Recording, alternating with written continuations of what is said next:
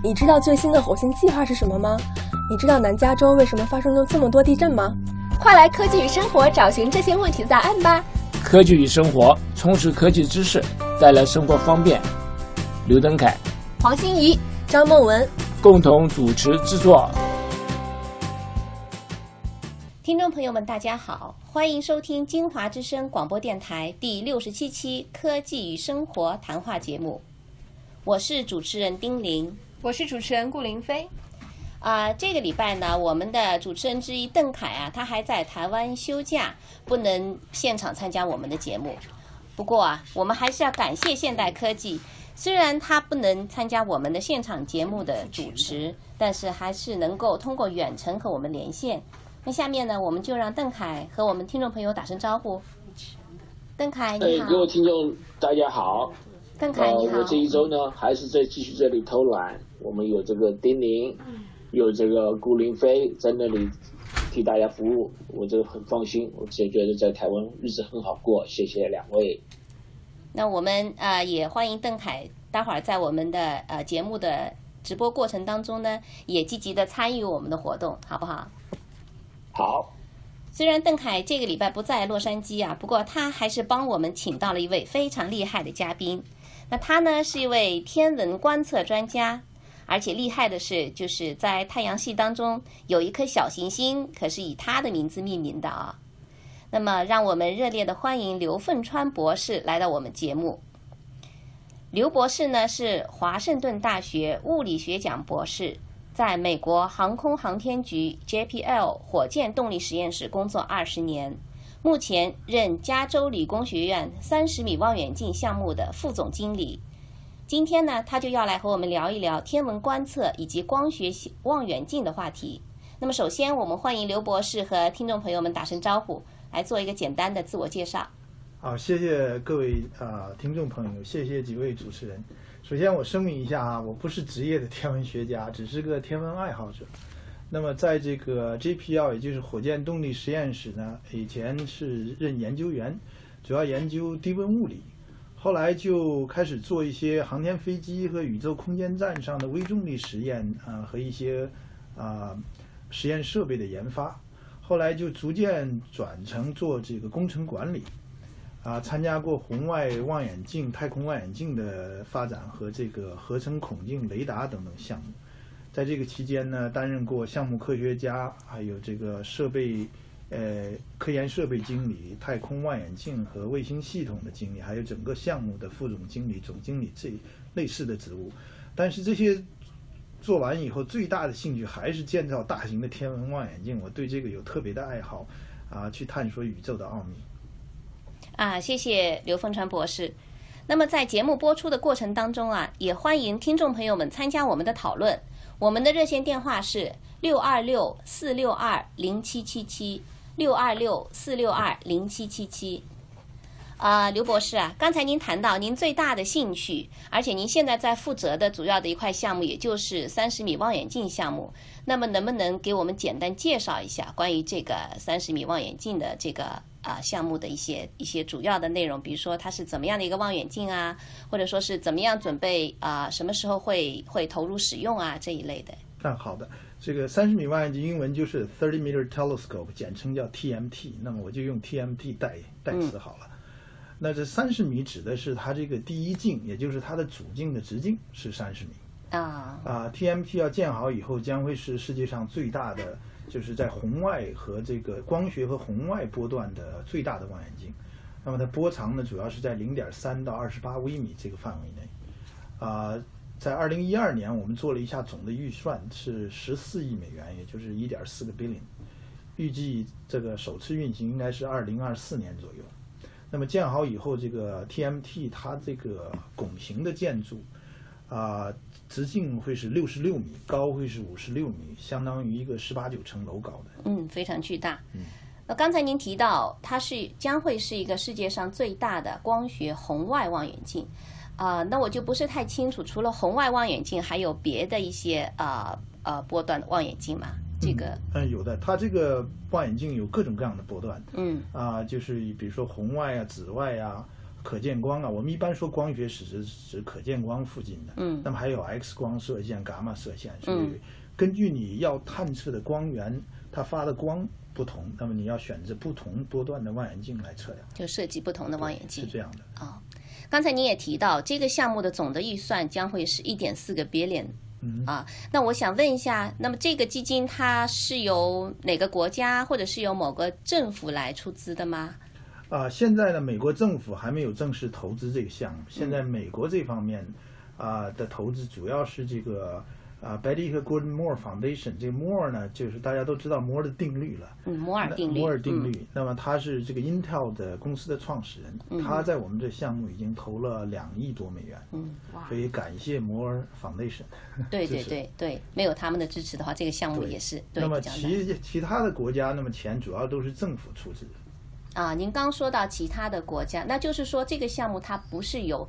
某一个国家的某一个团队来建设的，而是呃汇集了很多国家的很多团队，是吗？您能不能给我们啊、略微介绍一下？对，这个 TMT 算是一个跨国公司了，嗯它是由很多这个国家的合作伙伴组成的这么一个呃叫做 TMT 国际天文台的呃有限责任公司。嗯现在的成员呢，主要有加州理工学院，还有加州大学系统，包括它所有的学校，嗯，还有加拿大政府、印度、中国、日本政府都在出资。呃，那您说现在的成员以后还会有新的成员会加入吗？嗯，有可能。对，如果啊要是有别的国家感兴趣的话，那我们还可以接收接收新的会员。啊、是这样子。对。呃，刚刚您提哎到，，丁玲啊，我打个岔啊。好，我所我知道啊，这个我们加州理工学院这个主持人的话，我们可以请那个呃刘博士帮我们介绍一下，是不是我们去年呢，我们在我们科工会演讲的时候呢，有一位叫做 Ed Stone，那听说他现在是这个项目的主持人，是不是这样子的？啊、是这样的。那么既然是是的，在这个既然这个 TMT 它是一个跨国公司，它有的它它的董事会，那么董事会呢是是各个成员这个国啊、都有董事长、董事员。那么它的董事长呢实际上是呃加州大学圣巴巴拉学校的杨校长嗯 Henry Young。那么这个董事会它有一个首席执行官，也就是 Executive Director。那么这个首席执行官就是加州理工学院的 Ed Stone。哦，这 Ed Stone 是非常有名的。以前他我刚到 JPL 的时候，他曾经是我们火箭推力实验室的呃的呃领导，是我们的实验室呃所的所所所长了，相当于。嗯那么他现在这个啊、人类地球上发出唯一的除了太阳系的这个啊、两个这呃这个卫星，就是 Ed Stone 领导建造的，就是 Voyager 项目，Voyager One 和 Voyager Two，所以他是一个非常有名的一个科学家和管理学家。嗯，他也领导了好多大的项目，听起来，嗯那我刚刚也讲听到你讲那个杨校长啊，就是 Santa Barbara 的这个校长，他是今年我们科工会的这个得奖人，这个终身成就奖我们颁给他。所以您这个计划的话，对我们科工会来讲的话，好像不是很远，我们这些都都是一个小小小的世界，大家在在一起工作的。是的，啊、对，刚刚呃，刘博士呢，他对三十米望远镜大概的一个呃情况呢做了个介绍。我想啊，大多数的听众朋友，他对光学天文望远镜可能这个概念不是太陌生，但是呢，可能他们不是太了解光学显微镜它整个的一个发展史是怎么样子的，能不能给我们介绍一下？好的。那么最早的望远镜实际上是伽利略四百多年前在一六零九年建造的，它的口径只有四厘米。嗯但是虽然只有四六米，它的观察能力会比人的眼睛好很多。你可以看到月亮啊、土星、木星啊和太阳黑子一些。那么从这个事件呢，从此改变了人类对太阳系和宇宙的观察能力和它的认识能力。啊，那个是不得了了，对。对，那么感觉现在的光学望远镜口径越造越大了。那么大口径的光学望远镜相比较小口径的来说，它有哪些优势呢？啊，这个问题问的哈，就是大口径望远镜它的好处主要有两个，嗯，一个呢就是它的直径越大，它角对角度的分辨率越好，也就是说能够看到更多的细节。嗯，另外一个就是它如果面积越大呢，收集光的亮度越大，它的灵敏度就越高，这样你就可以看到更远处、更微弱的光源。嗯所以因为这些原因呢，几百年以来，这个望远镜是越建越大。啊，比如说我们在南加州，它就有这个附近在帕萨迪纳附近的山上就有这个，啊，威尔逊山上就有两点五米的望远镜，这就是以前哈勃它的主要工作都要感谢这一台望远镜。啊、我们南加州也有大的光学望远镜。对，那么比比这个还有更大的，就是在南更南边这个 Palomar 这个山上有五点一米的哈雷望远镜，这些都是在这个历史上是非常有名的。啊，刚刚您就是提那个概念叫光学望远镜，这个的话可能要跟听众朋友们略微解释一下啊，什么叫就是所谓的望远镜，还有光学望远镜，还有别的一些概念的望远镜，是不是？我们刚才讲的这些，一般来说说光学的望远镜，就是说可见光附近的。嗯那么它可能也会包括一点紫外的和一些红，就是近红外的光，往往是这样的。但是那么除此之外呢，就是还有比这更远，就是光谱来说比这更远的，就是有比如说射电望远镜，啊、红外、远红外、紫外，还有伽马射线、X 射线，就有很多的望远镜。嗯，那就是说看它接收的光谱是哪个范围。对，这些都是可以用来啊、观测就是天文一些变化的，是不是？这嗯就是观测不同的天文现象。嗯和和从不同的角度来观测天文现象，那么往往是要你把这些不同波段望远镜得来的消息都拼在一起，才能够等嗯看到它这个真实的全面的啊物理嗯现象、天文现象。对，嗯嗯，所以这些了解东西是相辅相成的。嗯嗯那跟这些波段不同的，就是刚才咱们讲到这个引力波，那么引力波它跟这些电磁波的就完全不同了。嗯嗯那么它本身也有它自己的波段，所以你看到有各种各样的引力波探测器，它可能都是探测不同的引力波段的。哦、是这样子。那么呃，这种大口径的光学望远镜是应该怎么是怎么去造的呢？是不是只要磨一块足够大口径的呃镜面就可以了呢？嗯，这个是呃望远镜的大小，我们一般说几米的望远镜是指它的主镜的直径。嗯那么造这个大的镜面主要有两种办法，一种就是你可以用单一一块大玻璃，像您讲的这个磨。那么这一块玻璃的磨，你最大的只能磨到现在世界上只能最大的磨到八米多，是在这个亚利桑那大学里面磨制的。那么如果超过八米的话，这就没有办法了，那就只能采用这个用很多块的小的六角形的镜子拼起来。啊，拼接也是个办法。对，拼接起来把它拼成一个更大的镜子。这个技术也是在加州研发的这个啊凯克望远镜上最先实现的。啊，那拼接的话，估计对技术要求也是比较高的，因为它拼接的很多的缝隙啊什么这些，可能也都会造成一定的就是是是这些的话，你要像比如说三十米望远镜 TMT，它这个拼接的这有四百九十二块镜子，每一块是一点五米左右。你把这啊四十九块二四十九四百九十二块拼起来，嗯成为一个三十米直径的望远镜。那么镜片和镜片之间的距离要调控到微啊、要纳米量级，对，相当精确。要非常精确的。对嗯，对，难度还是很高。对。啊，那么现在就是这个 TMT 三十米的光学望远镜是在在造在造的过程当中。那么目目前来说，最大的世界上的那个最大的光学望远镜位于哪里呢？它到底有多大？嗯，现在这个世界上地面上最大的，也就是最具有代表性的望远镜，呃，就是凯克望远镜。这凯克望远镜是上个世纪九十年代由这个加州大学和加州理工学院领导下联合研制的，啊、一共有两台，都在夏威夷的这个 Mauna Kea 的山上面。啊、这两个望远镜每一个呢，它的主径是十米，啊，这十米是由三十六块一点八米大的六角形的镜子拼起来的。嗯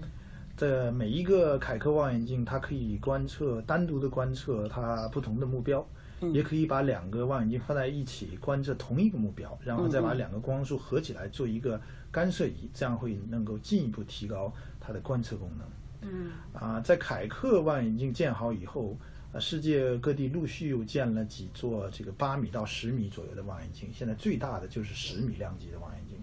啊，刚才您提到凯克望远镜是目前为止世界上地面上最大的一个望远镜。对那么据我所知，啊、除了地面上的望远镜的话，还有太空中最大的望远镜是哈勃望远镜。那既然有了太空中最大的望远镜，那为什么还要再设计这么大的一个地面的望远镜？嗯对，这个哈勃确实是太空中最大的光学望远镜，它的最大的好处呢，它不受地球大气的影响，而且不会像在地面上一样，你晚上可以用望远镜来观测天体，白天太亮了你就不能用了。对对对那么太空望远镜对嗯。它就没有这个限制，但是它毕竟哈勃望远镜它主镜只有两点四米，哦，两点四跟三十米是简对直是那么不是一个量级啊？对那三十米望远镜刚才咱们讲到了，它这个分辨率的话，因为是跟直径成正比，所以它是哈勃的十二倍。对而且它这个收集光的量呢是跟面积成正比，所以它是哈勃的大概一百五十倍左右。所以啊你这个地面上的望远镜啊、它的像 TMT 这种强大的这个观察能力，会使天文学的有飞跃的发展。啊，了解。还有一个道理就是说，这个宇宙实在是太大，研究的目标太多，你光有一个哈勃微望远镜是远远远远不不够对，实际上你要说绝大多数的工作还是地面的望远镜来做的。啊，了解。那为什么呃这个 TMT 的项目它是设计三十米直径的光学望远镜？为什么是三十米，不是三十五啊，不是二十五米呢？啊、这个问题的也是很好，就是说，嗯，三十米望远镜它的主要优势呢，就是刚才讲了，它这个收集光的量分辨率大，嗯但是因为在地球上它受这个大气的限制，那么我们呃近些年来发展的这个所谓的自适应光学，这个自适应光学它可以大大消减这个大气的对你的限制，这使得这个 TMT 呢，就是在整个这个波段可见光红外波段上都有非常强大的探测能力。嗯啊、那么这个三十米望远镜的原因呢，就是还有一个很重要的原因，就是说它的这呃望远镜的灵敏度不光是和口径有关，也随着你要看的波长有关。像我们刚才说，我们要看的波长是零点三到二十八微米。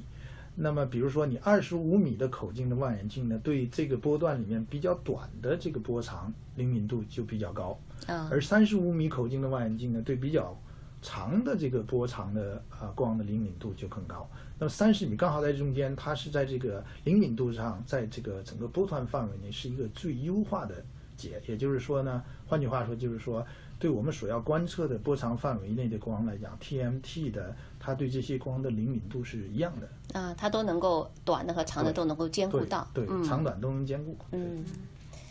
听众朋友，您现在收听到的是《金华之声科技与生活》节目，本节目合作伙伴为南加州科工会，它的网址是 www. E cesasc. org。今天我们请来的是加州理工学院三十米望远镜项目副总经理刘凤川博士，来和我们聊一聊天文观测以及光学望远镜的话题。那么在节目播出的过程当中，也欢迎您参与我们的讨论。我们的热线电话是六二六四六二零七七七六二六四六二零七七七。那下面呢，让我们继续回到我们的节目当中。我是主持人丁玲。我是主持人顾林飞。那刚才刘博士您提到说，其实人类在很早之前，在四百多年前，伽利略就研制了第一台啊望远镜。然后现在呢，我们投入了这么多的时间啊、精力啊，建造了在世界各地建造了这么多的望远镜。那么我想请问一下，就是我们建造大口径的光学望远镜，它的科学意义在哪里？它可以帮助我们去探索哪一方面未知的科学领域呢？嗯，好，就是说天文学，不管是天文学啊、物理学，还有这个宇宙学等等这些前人的科学，啊、虽然听起来不同，但它都需要用这个大型的望远镜作为一个很有利益的工具。比如说，要研究大质量的黑洞，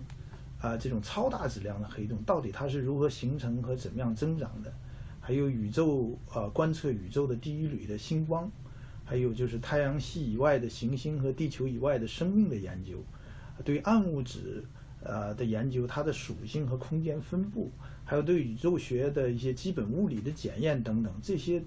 啊、这些科研课题都需要用大的望远镜。哇，您刚才说到那些科学领域都非常的有意思，我们现在来一个一个 详细的询问你一下。就是您刚才提到说，大口径的光学望远镜可以对黑洞进行研究。那黑洞在我们想象当中，可能就是一个黑黑的洞，我们到底怎么用光学望远镜对它来进行研究呢？对，那么你这黑洞它本身不发光，所以你看不到它本身发的光，但是你可以观察星体的运动。如果你看到啊、有多个星体围绕着一个不发光的中心进行有规律的转动，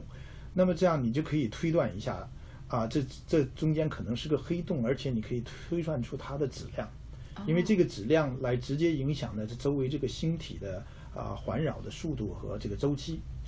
在过去的二十年中，这个黑洞领域的啊有很多进展。它的重大发现之一就是说，通过观测，我们证明了在附近的这些比较正常的星系中心，每一个星系的中心都有存在一个超大质量的黑洞。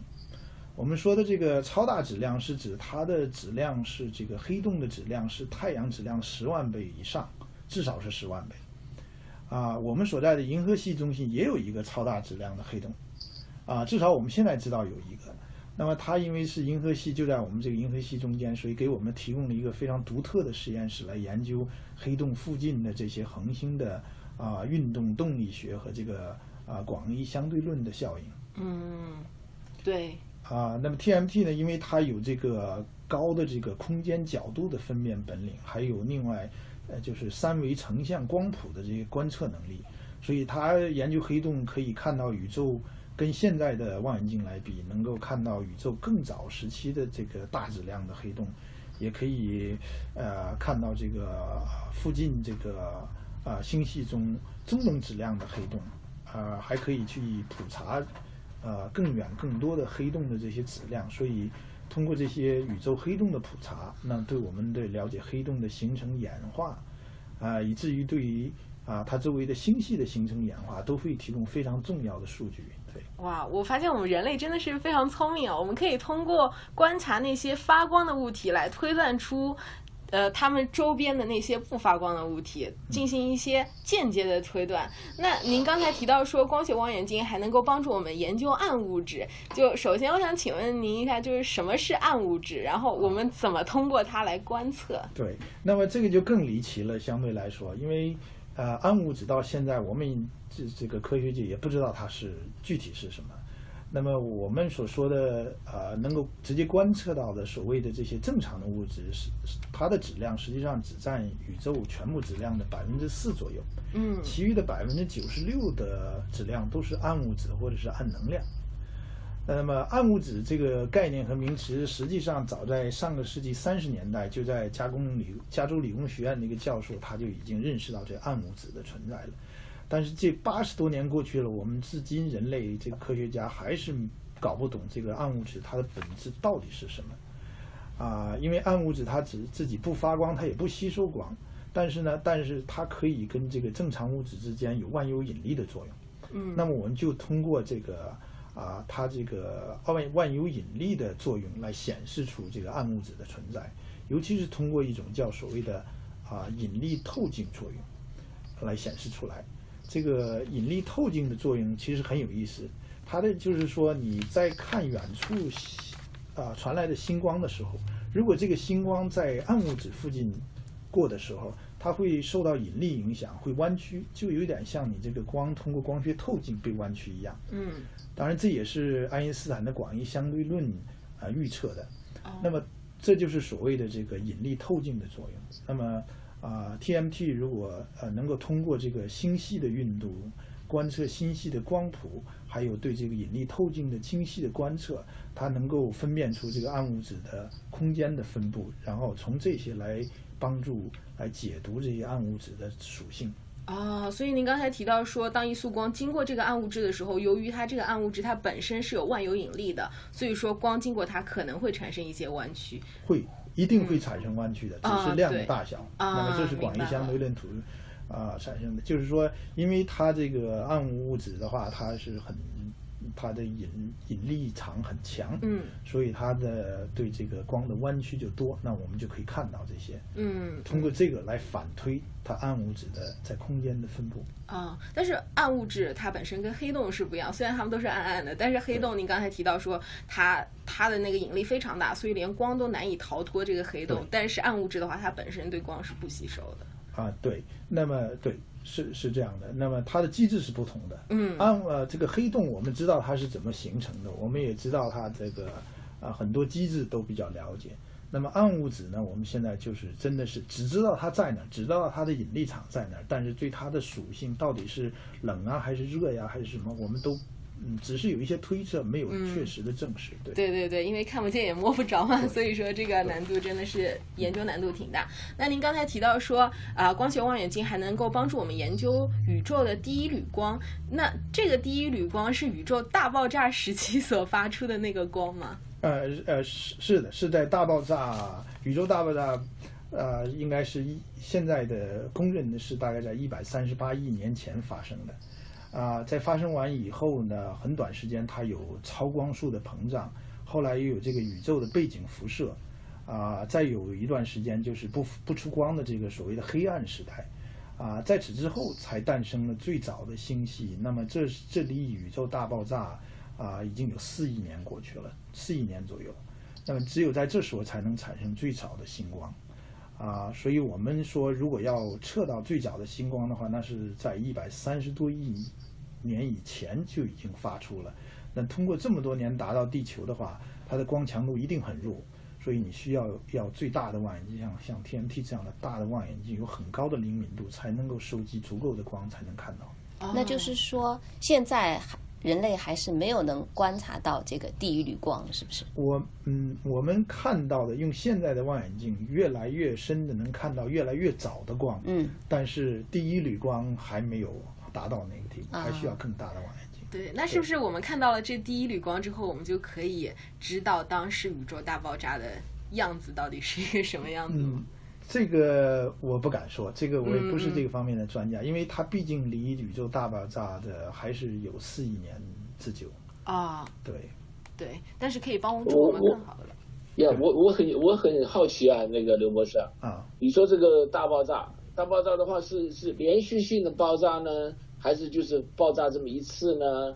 我我想我想着很很有兴趣，想要知道说你这个第一个铝光是不是就是第一个爆炸出来的？那可是爆炸出来，我们就想想看，这个当中宇宙的时候啊，很可能就是连锁性的一大堆爆炸同时发生。呃，我我我是这样想，我不晓得这样想对不对的。呃，应该不会是连锁性的。那么。啊，我们现在知道的，就是说，通过现在观测到的现象来反推回去，那么是在一百三十八亿之年之前有一个大爆炸，它在一个就是从数学角度上无穷小的一个空间里有巨大的能量啊爆发出来，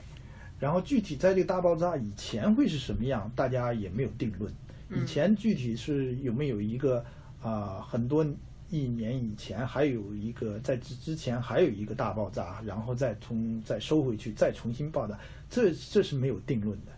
啊，我是不知道有定论的。但是我们现在只知道的就是这唯一的这么一次的大爆炸是在一百三十八亿年前。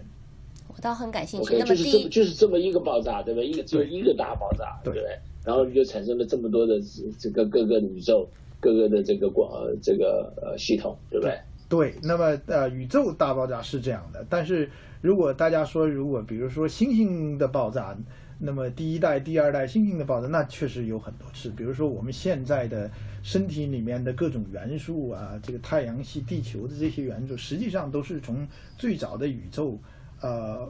产生的这些星呃星系，它这个星系过一段时间，它会有它的演化，它会爆炸，然后爆炸以后的这些这些。呃，物质又重新组合成新的信息，那实际上我们身体的东西都是从这儿来的。我觉得这个大爆炸真的是非常神奇。您刚才提到说，从数学上、从理论上来说，非常非常小的一个点，然后由于发生了爆炸，形成了这么广袤的一个宇宙，然后宇宙当中含有这么这么多的物质，这么多的星体，我觉得这个真的是非常难以想象。嗯，是的，对，嗯，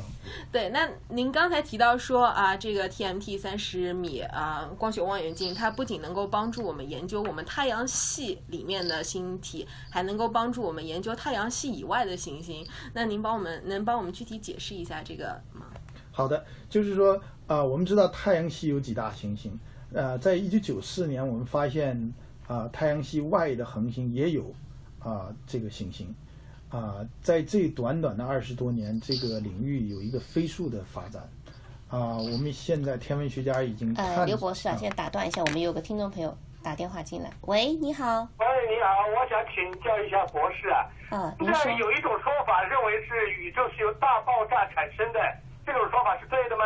啊，是现在公认的理论是这样的。那我请问你，如果按照这个逻辑的话，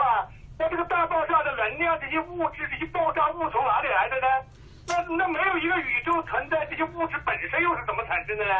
啊，这个我觉得这个逻辑上是推不过的。啊，是这个是有，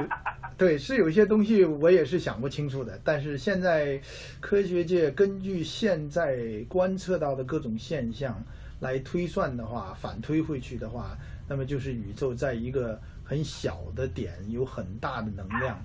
啊产生的爆炸。那么具体这个个啊，不好意思啊，对我我最近看到一个说说是霍金说有什么两个宇宙存在，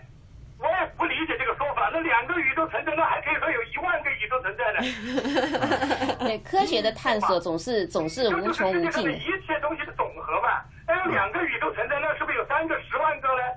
不懂这个说法。啊，对这个我也对这个没有呃真的这个呃研究，但是有一种说法就是说，因为我们在呃比如说在研究暗物质的时候啊、还有暗能量的时候，它就有一种说法，就是说，也许在暗物质跟我们之间只有引力，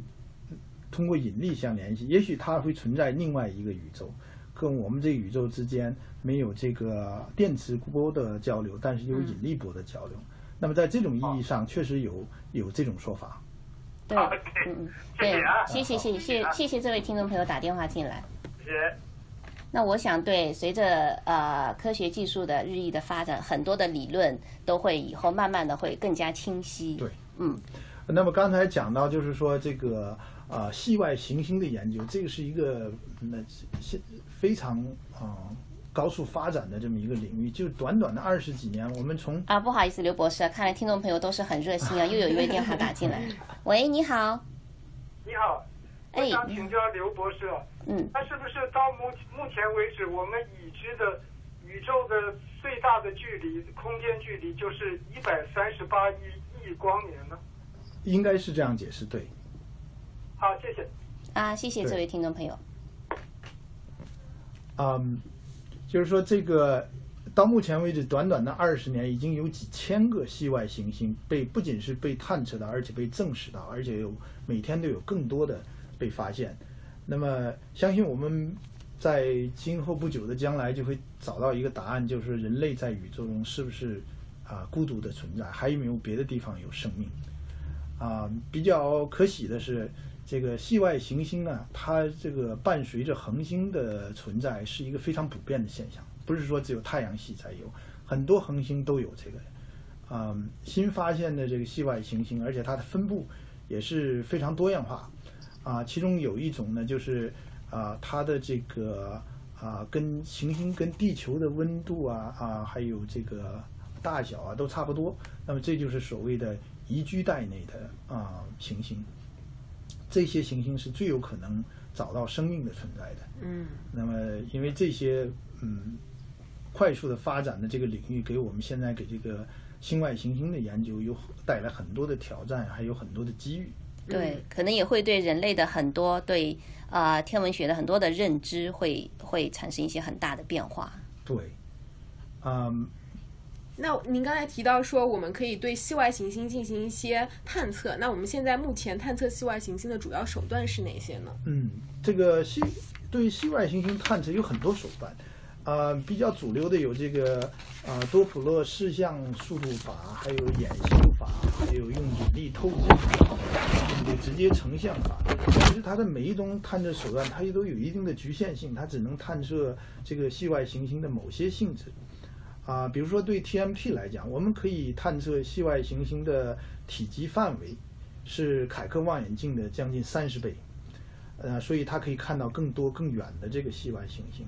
啊，也可以对这个太阳系附近的这些个系外行星进行搜索。啊，一种方法呢，就是啊，假想我们用这个 TMT 盯住一颗恒星，啊，就说比如说几百光年以外的一颗恒星，你用非常高的精度来测量它的光强。啊，如果有行星在这个恒星前面穿过的时候，你就发会发现它这个亮度会有微小的减弱，这个减弱是非常小的。但是如果你测量精度高，你可以看到它的。通过这个的话，你可以看到，啊，可以推算出它这个行星啊，它围绕着恒星绕的周期，它的行星的大小、密度和结构，可以知道很多信息。嗯那么另外一个就是非常有意思的东西，就是我对这个东西是是非常感兴趣的，就是如果这个行星在这个恒星前面穿过的时候，假设这个行星它有自己的大气层，像地球一样，那么恒星的光在通过大气层传到我们的时候，它的光可能就会被这个大气中的一些分子吸收了，对，就会产生所谓的吸收光谱。那么我们看到的光的时候，我们可以分析它的吸收光谱。在这个的话，我们可以看出大大气中是不是有水呀、二氧化碳、甲烷这种带有生命迹象的分子。啊，那么这是一种非常非常这个呃，就是非常 exciting 的东西。就是还有另外一个方法呢，就是啊、想办法把这个很强的恒星的光把它挡住。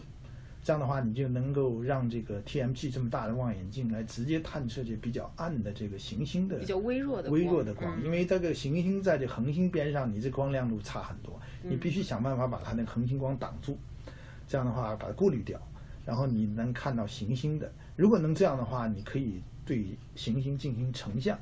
那么可想而知，有一天我们希望能拍到一张蓝色的系外行星的照片，那会非常非常 对我更期待的是，就是说，到底除了我们这个星球，这个星球之外，是不是还有别的生命迹象的存在？我觉得这个是很多人他是很感兴趣的。对，对没错，我也非常感兴趣。从统计上我，我也很好奇啊，我想那个刘博士，你觉得这个外太空人有没有这个可能性呢、呃，外太空人不敢说，但是说外太空有没有，就是太阳系以外有没有生命，这个有呃，生命可能有各种各样的生命，它对不一定对对是高级生命像人，嗯也可能像低级动物的，但是或者比人类更高级的对。对，这个就比较可怕。那么就是说，你这个有这么多星系，星系有这么多的恒星，恒星有这么普遍存在的系外行星，那么系外行星里面又有一些会有大气层，大气层里很有可能又有一些个这些样比较适宜的这些环境啊、产生生命，所以在这个统计学的角度上，在这个前提下，如果想象只有生命只有在太阳系有，地球上有，这这我觉得个人觉得不太可能。对对，但又有一种说法是，人类经过了这么多漫长的时间都没有观测到生命。就如果真的有的话，为什么这么长时间都观察不到？所以我们需要更大的望远镜 来观察来看更远的地方。对对对对对对，刚才我们脑洞大开，想象了很多关于宇宙啊、外星人啊之类的话题。那么现在我们回到光学望远镜的，就是这个光学望远镜本身。那那个刘博士，您能帮我们介绍一下，说光学望远镜它的基本成像原理是什么样的吗？嗯，对，它这个光学望远镜有很多种，啊、t m d 采用的是一种比较主流的一种设计，叫离奇克莱琴，就 Richie Crescent 这种设计。它是一种啊、反射性的望远镜，有三个镜子。这个主镜呢，就是刚才所说的三十米的主镜，啊、是由四百九十二块这个啊一点五米的六角形镜拼接起来的。那么，呃，第二镜呢是反，也是个反射镜，它是固定的。啊、有三三米多一点，三点一米那样子。第三个反射镜呢，它是可以转的，它是一个椭圆形的两点五乘三点五米的这么样的一个可以在两维转动的镜子。为什么需要转呢？就是因为呃这些光你要把它望远镜收来的光，你要把它送到科学仪器上来研究分析，比如说做它的光谱，做它的成像。那么 TMT 计划的所有的科学仪器，它都是呃安排在这个主镜周围的两个固定的平台上，它是不动的，所以你需要用转动的第三镜了来把这个镜面收集的光束送到这些科学望远镜、呃科学设备里面。对，因为你在这个望远镜，它这几个镜子在啊、随着啊、夜晚随着地球的转动，你要看到固定的看到宇宙固定的位置，那你要不停的缓慢的转动。对那么在转动的时间呢，你这些个啊、科学仪器是不转动的，所以你必须要有一个转动的第三镜来把这个光送过去。哦，对，因为光可能来自于各个方向嘛，你也没有办法预测对。但是我们收集来之后，就要通过这个会转动的镜子，把它传送到科学仪器上对面。对，就算是它不动，在宇宙中不动，因为你地球在转动，所以你必须望远镜也必须来转动，来抗衡它地球的转动。所以啊，但是这些东西听起来呃比较复杂，实际上这些技术都是在凯克望远镜上都已经都已经做过的，都已经实现的，所以啊，我们就用这个凯克的基础上来建，就能够降低成本、降低风险。啊，这样就在哎，凯克罗博士啊的基础，上您进一步优提到这个。凯克望远镜好几次了，但是我想听众们一定很好奇，它到底在哪里呢？啊，它就在这个夏威夷这个 Big Island 的，就是大岛的这个 Mauna Kea 山上面，海拔是一万三千八百尺那样子。啊，所以。所以我们下次比如说去夏威夷玩的时候，是不是还能远关注一下远的看一下这个？哦，你可以你在那个岛上很多地方可以看到它的，它那个反射我们可的太阳以去吗很？漂亮。我们可以去看吗？呃，你要是自己上去，大概一般的游客可能还不行，你需要跟这个凯克望远镜的一些天文学家有联系才可以。你估计跟刘博士打好招呼也可以。应该没有没问题。对对但不管怎么样，还是可以远远的看到他。呃，那肯定。嗯对你要是如果能够在里面看到的话，我第一次去看，在里面看，那是非常震撼，啊、震撼。你什么时候要去好哇伊好，那我跟您联系好了。对，？OK，好，太好了，我们组个团去好了的。好，嗯，呃，谈了那么多啊，我我刘博士，我有一个问题，就是说，是不是光学呃天文望远镜，它只要口径足够大，能够采集足够多的光，那么它就能够观测到我们希望观测到的一些现象呢？它的就是它有没有一些它达不到的一些使用方面的限制？嗯，这个问题是很好。在地面上的望远镜，大型的望远镜做的越大，你就会发现它受大气的这个空气。呃，湍流的影响越大，嗯，也也，比如说你在晚上我们在看这个用肉眼看星光的时候，你看到它闪闪的星光，它这个原因就是因为这次大气的波动的影响，啊、哦，原来不是星星在眨眼睛，不是在星星的，对，是因为大气在你在你和星星之间，它把你这个变得模糊，变得不定了。嗯不仅是模糊，而且是不定的。所以呃，我们在地面上望远镜必须给它做矫正。那么这个矫正的方法就是英文叫 adaptive optics，简称叫 AO，实际上我们中文就叫自适应光学。嗯这个概念啊，实际上也是五六十年代在加州提出来的，这很多科学家实验室提出来的。然后逐渐随着这个技术的发展呢，它在凯克和其他这个望远镜上开始应用改进，现在已经变得很成熟了。嗯啊，它的基本原理实际上很简单，就是说你要假如说你要看这个星空的某一部分，你现在在你要看的这个部分周围找一个比较亮的引导的星，嗯，啊叫导星，然后呢，你非常详细的、非常快速的来测量这个导星对对这个空气湍流影响，嗯就是看它怎么眨眨眼。然后你呃能够形成一个二维的偏差图像，嗯，你把这个二维偏差图像很快的用来放在望远镜里来修正你收集来的星光的图像，这样的话你就把你测量的这些误差用来反过来用来呃啊就是消除这个测就把那个误误差给抵消掉了，就把它抵消掉了。嗯嗯。这样的话，你就可以让地面的望远镜跟太空望远镜的视力一样的清晰。啊，呃，刚才您提到自适应光学啊，这个词就是很很深奥啊，我听着。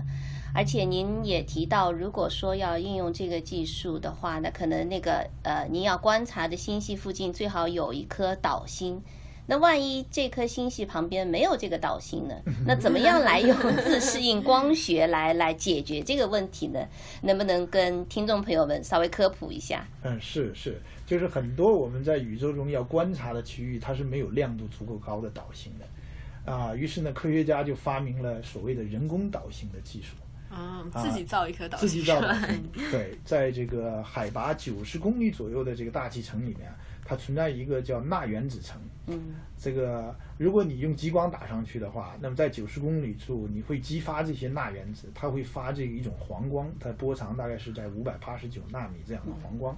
所以呢，如果你用高功率的激光射向天空的话，你就可以在你想要的位置制造出黄光的这种人工导星，叫人工钠导星。嗯啊、对 TMT 这么大的口径的话，它需要矫正的市场又比较大，所以你光是一个导星还不够，你需要多个导星形成一个导星阵。这样的话，你对每一个导星都来测量它的这个受大气影响的这个啊、波动的影响，然后你把这些几个导星测量的东西综合起来，用啊、用计算机把它算出来，能够得到一个完整的，就是说大市场范围的那那个呃这个空气这个啊波动的影响。嗯，你把这些测量到的这个啊、大市场的这个测量到的结果呢，再放到一个比较特殊的一个两维的镜子上面，这个镜子是可以不停的动的，它这个啊、在两维范围内可以动的。啊，它的动的结果呢，就是把你这个测来的星系的光，嗯，受空气的影响完全消除掉。啊，所有的这些从探测到啊、几个导星的探测到啊、这个计算到反馈到这个镜子里面消除它的光，整个这个东西要在一点几个毫秒之内完成。哇，所以它这很难想象啊。对对，所以它需要这个技术上还是有一定难度的。嗯啊，它要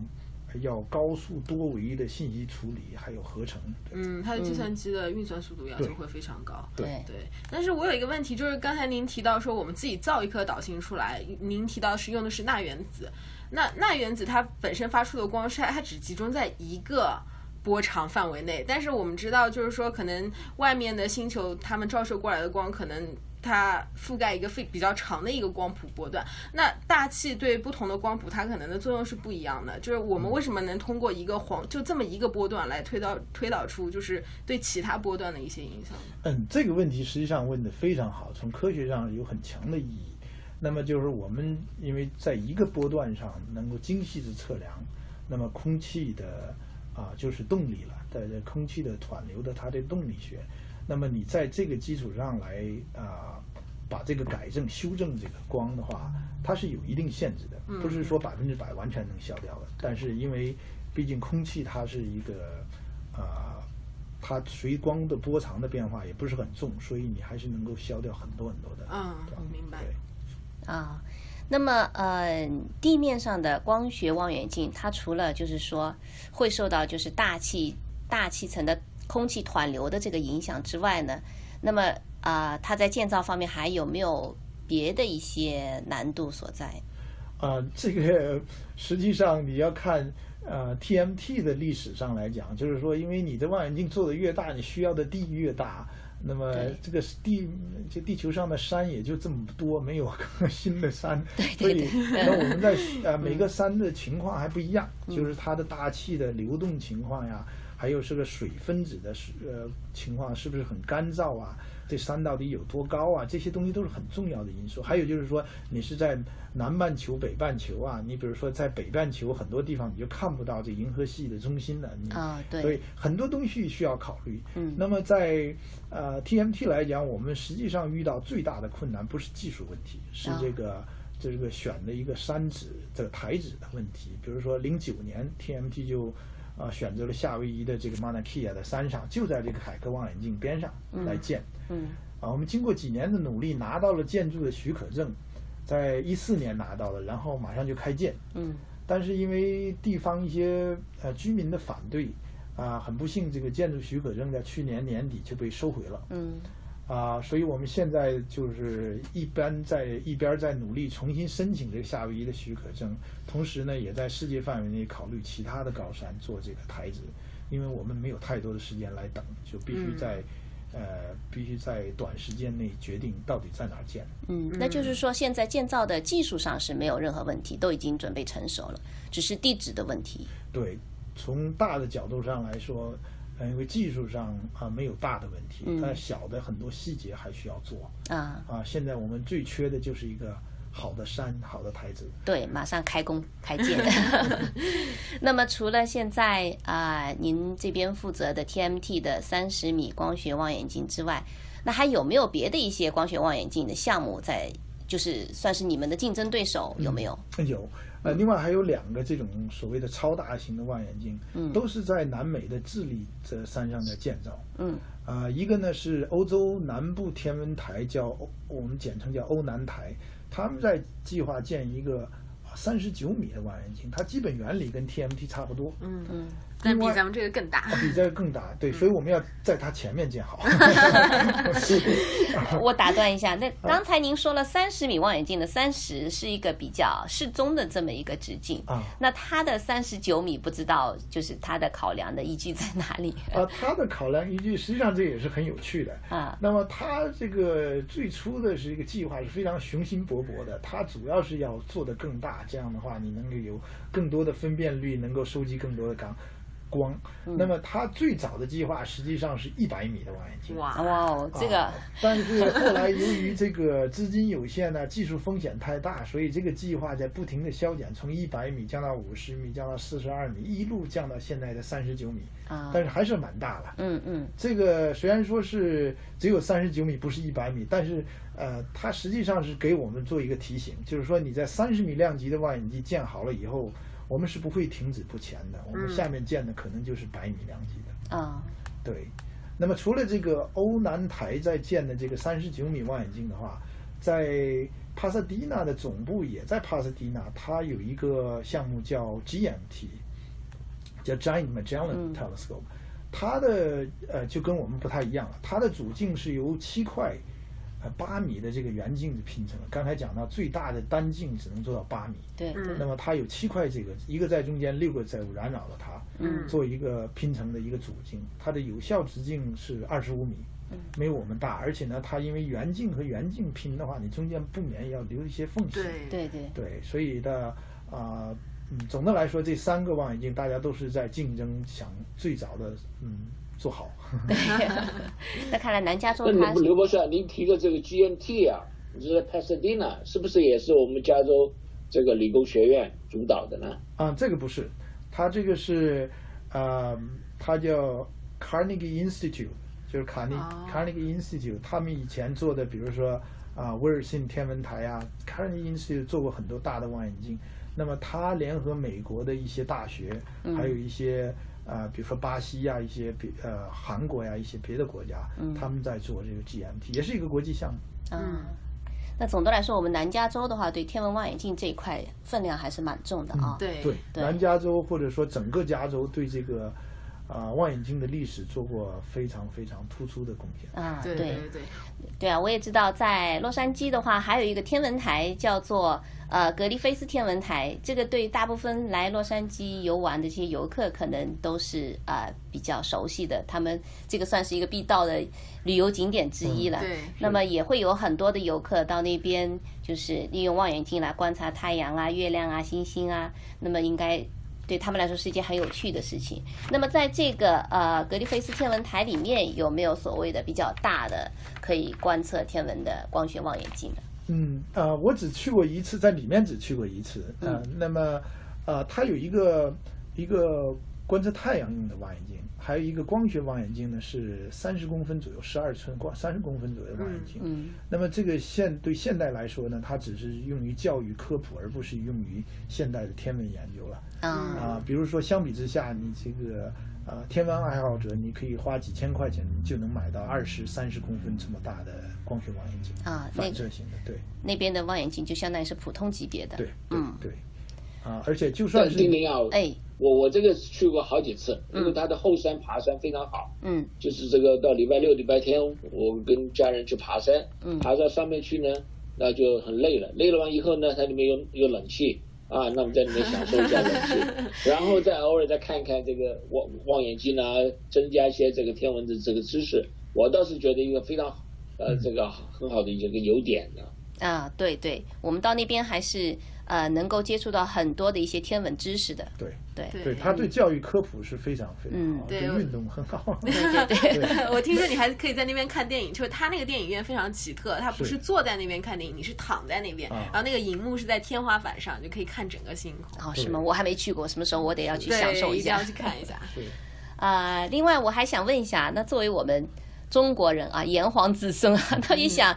啊、听众朋友们应该也会非常关心，就是作为中国，它在这个 TMT 的这个项目当中，它有没有什么贡献，有没有什么投入？那么是不是也在这个比较重要的项目当中占了很大的比重？嗯，对中国在这方面在 TMT 上占的啊、股份就是比例是百分之十。嗯啊、由这个中科院的国家天文台来挑头，嗯啊、包括有中科院的北京的理化所、啊天津的光机呃，那长春的光机所、成都的光电所，还有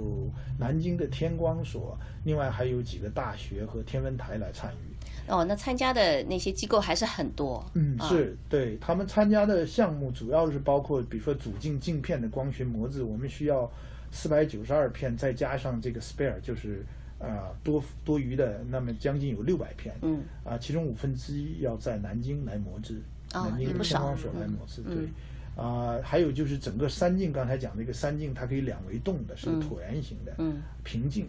那么这个三镜是在长春光机所来造。嗯另外还讲过这个做自适应光学的激光器，要好几台激光器。嗯那么它是在北京的理化所来做。嗯嗯啊，然后这个激光器做好了，你用一个小的望远镜把它投上去，投到这个大气层里面去。那么投的这个激光发射的望远镜是在成都的光电所做。啊那么另外北京理化所它还有做一些低温制冷方面的东西，给这些科研设备啊啊的设计啊、啊建造啊这些大学里面都有投入。嗯呃，所有的这些技术不光是在望远镜方面，对这个啊、科技和呃工业都有广泛的应用，所啊中国投入还是蛮大的。对，而且在这方面也算是比较领先的技术是上面。嗯是嗯嗯，对，那作为中国人还是比较自豪特别骄傲己打扰一下，嗯我想这个我也做过这个大型的这个呃望远镜啊，我们在太空上用的的。嗯，那这个光学这个模制方面的话，应该是非常非常困难一件事情。那像中国人参与这个东西的话，是不是代表着我们中国的这技术呢，已经到了某一个层呃一一一个阶段了呢？呃，是在中国，它这个在比如说啊、南京的天光所，它在呃最近几年在北京附近的一个山里面建建建了一个叫 Lemos 的啊、望远镜，现在也叫改名叫郭守敬望远镜。那郭守敬望远镜就是用这个一点一米的镜片拼出来的主镜。啊，所以它在这个技术上已经比较，就是磨镜子的这个技术上是比较成熟的。嗯嗯嗯，对，那个刘博士，其实我还有一个问题啊，就是这个问题可能跟那个科学技术本身没有关系，但是就是您刚才提到说，除了我们这个 TMT 项目，然后其他还有很多，比如说南呃欧洲南部天文台，他们也在计划做更大的天文望远镜，然后我也知道这些项目其实需要投入很多的。资金就像您提到说，这个 TMT 项目投入了一点四个 billion 的资金在做。那您觉得同时这么多项目在那边竞争，花费这么多资金进去，您觉得会是一种浪费吗？就是因为那么多项目在竞争做同一件事情，都投入了这么多资金，但是这些资金可能可以用在其他的用途。您觉得科学上需要这种竞争吗？啊、我觉得需要的，我本人是觉得需要的。那么你可以从两个角度来看，呃，一个就是说，你看，呃，回过头去看，那么在呃二三十年前，大家想八米、十米的望远镜，那就简直是太大了。嗯实际上，以前的凯克望远镜也叫 TMT，叫 Ten Meter Telescope，也叫 TMT。啊那当时来讲就是很大的了，为什么做一个就够了？为什么要做两个？实际上你现在回过头去一看，它有世界各地有很多个八米到十米量级的望远镜，大家都在做，忙于做这个科研，有很多科研项目可以做嗯啊。那么现在说，如果要做三个这么大的望远镜，每一个投资，比如说十亿到十几亿美元的话，从这个啊、TMT 来讲，虽然说十四亿美元，但是它的运作周期是五十年。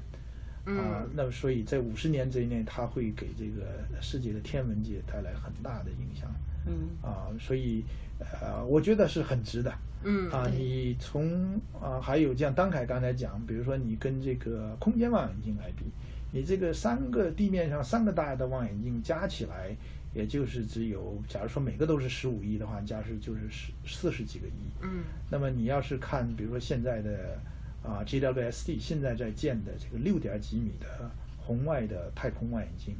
啊，在美国航天署在建，它就是一个望远镜在空间建就是八十几个亿了。哇对，所以这些东西虽然说啊、工程很复杂，但是也是啊、能够啊天文界、科学界会受益很多年，嗯嗯而且它能带动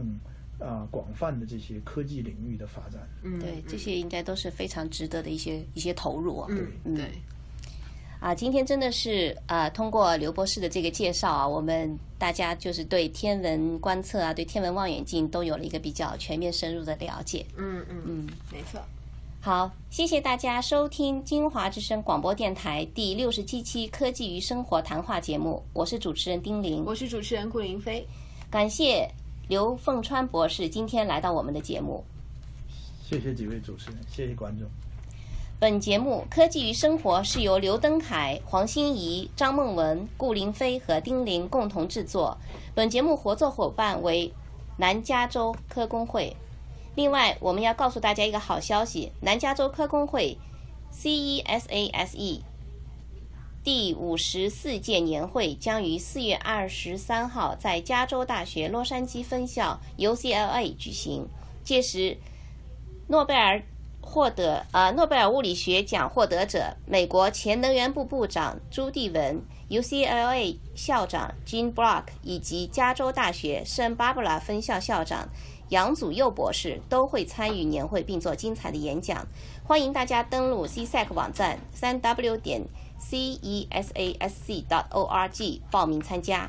再度感谢刘博士来到我们节目。同时，我们也感谢金华之声台长李金平先生和辛一霞女士的大力支持。下周六下午三点到四点，咱们再见。祝大家周末愉快，谢谢收听，再见，再见。